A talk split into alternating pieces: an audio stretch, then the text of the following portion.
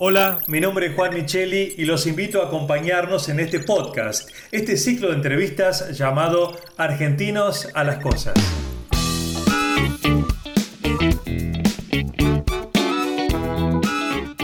Argentinos a las Cosas es un espacio de reflexión para pensar los desafíos que enfrentamos como sociedad y así poder construir un país sustentable para todos en este siglo XXI. Esta es la propuesta de Argencom, la Asociación de Empresas Líderes de la Argentina del Conocimiento.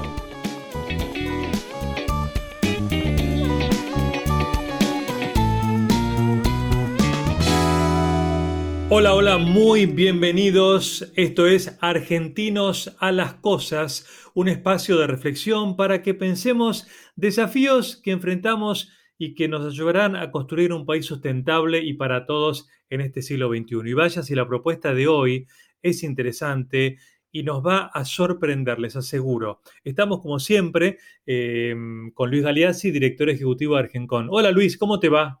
¿Qué tal? ¿Cómo estás, Juan? Bueno, y hoy tenemos un tema, e, este sí se las trae, ¿eh? Este tema se las trae y la verdad que en años de trabajo como periodista nunca llegué a hablar de este tema, ni me tocó ni por, ni por asomo. El tema es el transhumanismo y para ello vamos a hablar con Mariano Asla, que es licenciado en filosofía de la UCA, doctor en filosofía de la Universidad de Navarra y autor de varios libros, en fin, una trayectoria muy interesante, muy reconocida, es profesor también además en la Facultad de Medicina de la Universidad Austral y él es nuestro entrevistado de hoy. Ya lo saludamos. Hola Mariano, ¿cómo estás? Hola Luis, hola Juan, muchísimas gracias por la invitación y muy contento de estar compartiendo un rato con ustedes. Muy bien, bueno, el desafío en este caso para mí, para nosotros, es que en estos minutos logremos comprender o acercarnos, aunque sea, a un conocimiento básico o líneas generales sobre qué es esto del transhumanismo. ¿Cómo lo definimos? Bueno, eh, hay que empezar con una curiosidad y es que el transhumanismo tiene dos definiciones. Se presenta a sí mismo como un movimiento que tiene dos caras. Por un lado, se presenta como un movimiento filosófico y científico que propugna la utilización de las nuevas tecnologías, nanotecnología, biotecnología, sobre todo genética, info y cogni, a la modificación del cuerpo humano. Es decir, utilizar las nuevas tecnologías emergentes para ir avanzando hacia la constitución de una nueva especie en la cual los límites entre lo biológico y lo artificial se encuentren progresivamente erosionados. La finalidad de esto sería poder por fin detener o ralentizar el proceso de envejecimiento, adquirir capacidades superiores a las actuales en términos cognitivos, de memoria, de creatividad, tener un mejor dominio sobre las pasiones, es decir, de alguna manera conformar una especie de seres transicionales en los cuales la tecnología avance sobre lo anatómico biológico para cumplir los deseos que, de algún modo siempre tuvimos. Esa sería... sí, una primera aclaración, Mariano. ¿Estamos hablando de humanoides, de seres mitad humanos, mitad robots? Eh, la verdad es que el horizonte transhumanista es bastante variado y, admite como distintas visiones. Una posibilidad sería la modificación genética de la especie Homo sapiens, es decir, de algún modo poder potenciar capacidades, o esto que decíamos de tener el envejecimiento trabajando sobre el genoma humano, y otro horizonte sería el horizonte cyborg, que es el reemplazo de las partes orgánicas por, eh, digamos, dispositivos artificiales que cumplan esas funciones o que cumplan esas funciones en forma potenciada. Para poner un ejemplo sencillo, uno podría decir el pirata Morgan tenía un ojo de vidrio, una pata de palo, un brazo que era un garfio, bueno, eso se podría continuar y decir, y una prótesis de corazón, y algunos implantes cerebrales. Obviamente, el terreno difuso empieza con la pregunta, bueno, ¿hasta qué punto podemos seguir llamándolo humano en la medida en que la tecnología coloniza ese cuerpo? Mm. Así como citas el, el caso del, del, del pirata Morgan, hoy entonces estamos cruzándonos por las calles con seres que tienen eh, alguna tecnología en su cuerpo y que ya existen entre nosotros. Eh, sí, lo, primero que yo diría es que la especie humana es una especie que evolucionó fruto de una coevolución que es biológica y es cultural y tecnológica al mismo tiempo.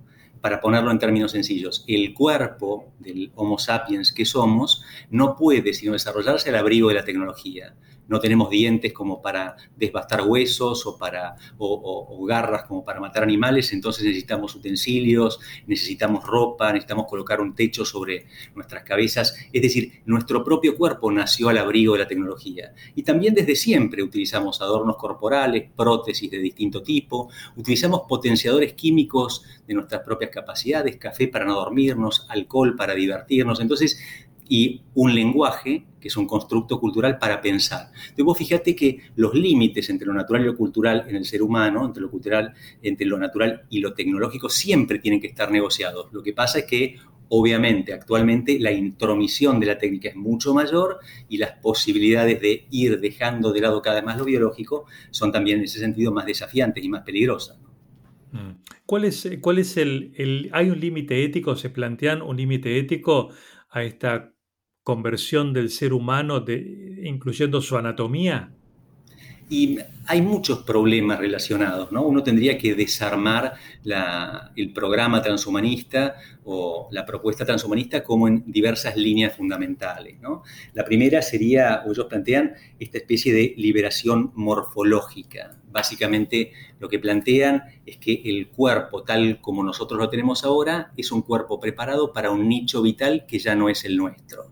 Por ejemplo, si cualquiera de nosotros viajara en el tiempo hacia atrás unos 70.000 años, provisto del taparrabos correspondiente, no llamaríamos la atención porque más o menos el mismo cuerpo.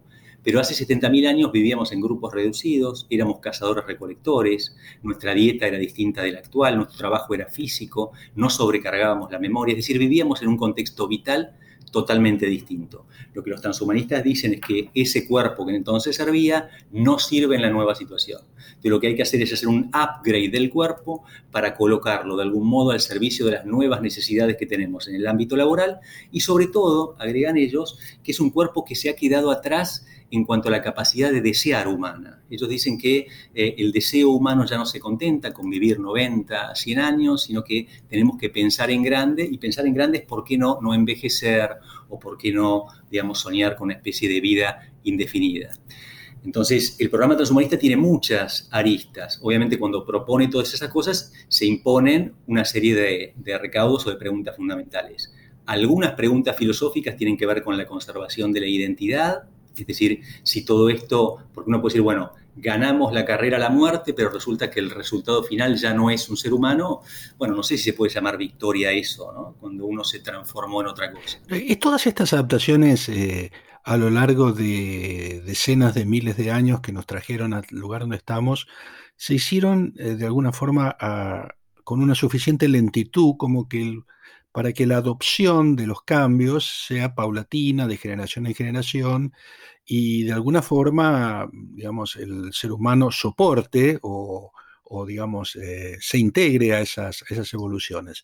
Ahora, da la sensación que la carrera que hay para adelante es a otra velocidad completamente distinta y puede, puede llegar a haber un, un choque entre lo que la tecnología o la ciencia nos propongan y nuestra capacidad de aceptarlo, de adaptarlo. ¿Cómo, ves e, ese enfrentamiento entre el tiempo y, la, y, la, y el impacto de los cambios? Eh, bueno, muy buena pregunta.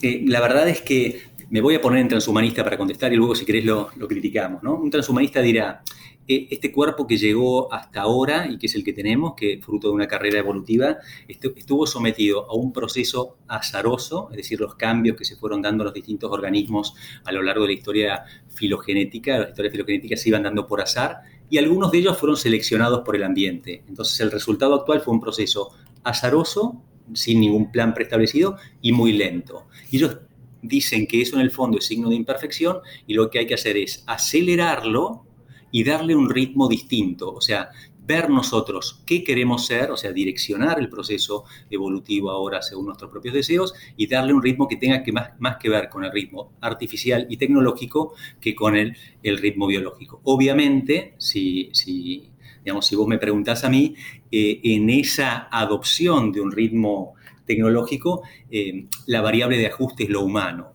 Yo leí hace poco un libro eh, que me pareció muy interesante que se llama Inteligencia Artificial eh, humanamente compatible, ¿no? porque el desafío está en hacer hoy de las tecnologías algo compatible con la psicología humana.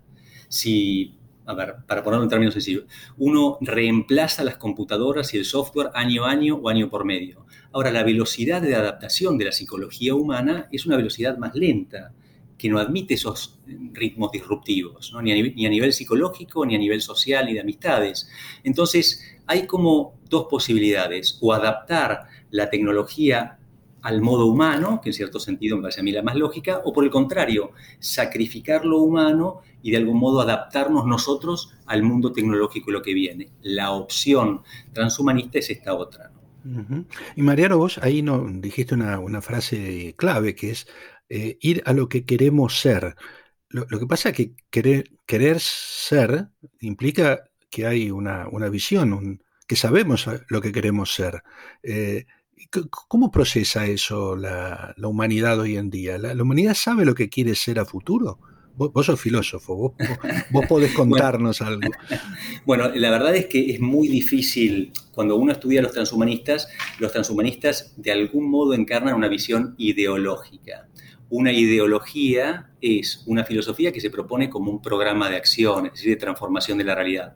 El mejor ejemplo es, para mí, es el modelo más eh, más fácil de entender la ideología marxista. Es un programa de acción de transformación de la realidad que tiene un sujeto, el proletariado, un objeto, el cambio de las relaciones de producción y un fin que era la sociedad sin clases. Bueno, ellos adoptan este esquema, ¿no? Y entonces dicen, hay un movimiento de transformación de la realidad, esta vez el sujeto es la tecnología, el objeto es la modificación del cuerpo y en definitiva el estado final será el lograr estas entidades artificiales, personales, en las cuales lo biológico fue progresivamente erosionado.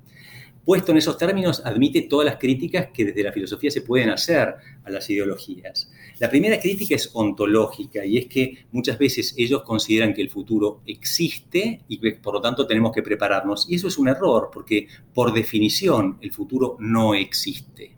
El segundo error es considerar que existe y que lo podemos conocer. Y ahí hay un error de tipo de conocimiento, porque aquello que no existe, de nuevo, por eso mismo, por esa misma razón, no puede ser conocido. Y por otro lado, nos tendría que alcanzar las falsas promesas o las falsas profecías que hemos visto a lo largo de la historia en nuestra capacidad de predecir. A ver, están suficientemente cerca la pandemia y la guerra de Rusia o la invasión de Rusia a Ucrania, que resucitó de algún modo los temores que, que no existían desde la Guerra Fría, para darnos cuenta de lo pésimos que somos a la hora de predecir. Y el tercer elemento es que el transhumanista piensa, el futuro existe, yo lo conozco y el futuro es bueno. Y ahí de nuevo cae en un error, porque eso es desconocer la libertad humana. Y la libertad humana es la que hace que el futuro esté abierto y sea contingente y pueda ser bueno si queremos o malo si no queremos que sea bueno. Entonces me parece que en ese punto particular la relación con el futuro, que es vista en términos muy fatalistas, tanto el pesimista, que cree que el futuro está determinado y es malo, o el optimista, que cree que el futuro está determinado y es bueno, cometen la misma serie de errores un filósofo español que a mí me gusta mucho, que se llama Alfredo Marcos, dice que hay que abandonar la figura de la vista, o sea, ver el futuro, prepararse para el futuro, por la metáfora de las manos. Tenemos que luchar por hacer con las manos un futuro que valga la pena. Y en ese hacer con las manos un futuro que valga la pena habrá que discriminar cuántos y cuáles de los aportes tecnológicos resultan positivos y hasta qué punto, y cuáles otros resultan negativos, qué costos tienen, o sea, ahí empieza el periodo o la necesidad del discernimiento. Ahora, Mariano, eh, seguramente como va evolucionando la tecnología, de acá a unos años tengamos estos seres eh, tipo humanoides. Pero ¿qué pasa o qué dice el transhumanismo sobre, a la par de un hombre más perfecto, de la injusticia, de la desigualdad? Es decir, un hombre que es mejorado genéticamente o tecnológicamente, igual es un hombre desdichado, cómo e, e, esa, evolución de su paso por el mundo, cómo eh, puede ser mejorado por el transhumanismo. Bien, bueno, vos te estás metiendo ya más en el, planteo crítico, ¿no? Y en líneas generales, cuando uno lee las críticas que se han hecho al movimiento transhumanista, tienen como dos vertientes principales. Unas que podríamos llamar críticas más conservadoras, que tienen que ver con este tema de la naturaleza buena o mala, como la conocemos, es la nuestra, y entonces por lo tanto tiene un valor y es digna de ser conservada. Es un poco como ese argumento de que uno quiere las cosas por la relación que tienen con ellas. Para mí el ejemplo más sencillo de esto es la paternidad. Uno quiere a sus hijos no porque sean perfectos, sino porque son sus hijos y tienen con ellos un vínculo especial. Entonces muchos de ellos dicen, bueno, la naturaleza humana no será perfecta, pero es la nuestra y por eso mismo encierra cierto valor, que son como críticas de, otros dicen, no, la naturaleza humana es valiosa porque está hecha a imagen y semejanza de Dios y será una argumentación de tipo más trascendente. Otros argumentan evolutivamente y dicen, no, la naturaleza humana no es perfecta, pero ojo, que se ha adaptado muy bien y no sabemos si nosotros lo vamos a hacer mejor, porque estamos recién empezando en esto de modificarla. Y ese tipo de críticas me parecen interesantes. Y luego están los que serían críticas más bien eh, por la equidad, que es un poco lo que vos dijiste, y es, son aquellas que señalan que ya la humanidad hoy ha alcanzado niveles de inequidad muy grandes, yo pienso en, en nuestro país, y, me lamento de los últimos 30, 35 años, cómo observamos el proceso de deterioro de la, eh, de la escuela pública, que era un gran factor de, de equidad y de, de, dar oportunidades igualitarias. Y entonces, en ese sentido, yo hoy veo en la universidad la desproporción que existe en los saberes de los chicos que pudieron pagarse la escolaridad privada, sobre todo en buenos colegios, y los que vienen de escuelas públicas. Y eso es doloroso. Ahora, ¿cuánto más podría ser esa inequidad escandalosa si los padres pudieran modificar genéticamente a sus hijos para mm. adornarlos con características que nuestro mundo premia, más inteligentes o más altos o con más masa muscular o sin predisposición a determinadas enfermedades. Entonces el riesgo que se corre, eh, como vos bien señalás, es conformar como subespecies distintas, jerárquicamente organizadas, de seres que van a cumplir distintas funciones. Sí, esa es una crítica habitual y, y me parece a mí muy ajustada al transhumanismo. Sí, bueno, ahí, ahí, ahí me prendo, Mariano, porque eh, imaginemos, bueno, tenemos el caso de que eh, al declararse la guerra en Ucrania hubo una cantidad de decenas de familias que habían viajado a Ucrania porque tenían eh, vientres alquilados para tener hijos a la imagen rubia alta de un ucraniano. es decir, esto de crear el hijo que uno, que uno sueña, sea ucraniano o sea para que patee como Messi o para que sea lindo como George Clooney o no sé, la, imagen de perfección que, un padre tenga, eh, también es un sueño y, da la sensación que es un sueño cada vez más cercano. Es decir, construir el hijo que quiero parece ser una, una opción ya que ya tecnológicamente parece ser cercana, ¿no? Eh, ¿Qué, te suena esto? ¿Qué, cómo lo ves? Bueno, eh, me parece que obviamente a todos nos viene a la cabeza los antecedentes de lo que ha sido la eugenesia a lo largo de la historia. ¿no? La eugenesia es la selección dentro de la especie humana de aquellos individuos que se, consideraban dignos de perpetuar la especie. El ejemplo más eh, rutilante de esto es el nazismo, pero la verdad es que la eliminación, por ejemplo, de los infantes, de los niños con, discapacidades, el infanticidio en concreto, es algo que se remonta a, épocas muy antiguas, ¿no? Y grandes genios de la filosofía y de la moral, como Platón y Aristóteles, no, tienen declaraciones en sentido contrario muy contundentes. Hay que esperar recién con la llegada del cristianismo algunas definiciones contrarias explícitas muy, muy a, prohibiciones o llamados de atención. Entonces, me parece que la eugenesia es una tentación de siempre de la humanidad.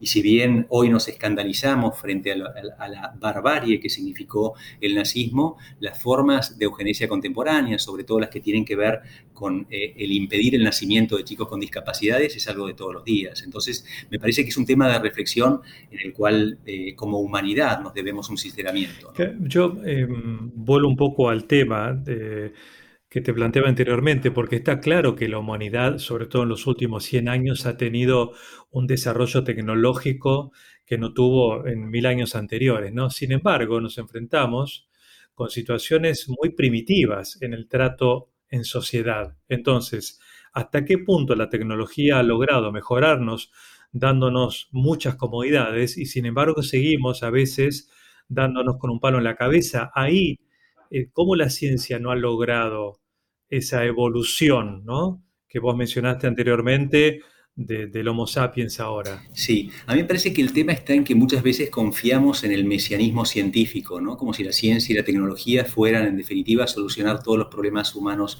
relevantes. Y la ciencia y la tecnología, en el fondo, ofician de potenciadores.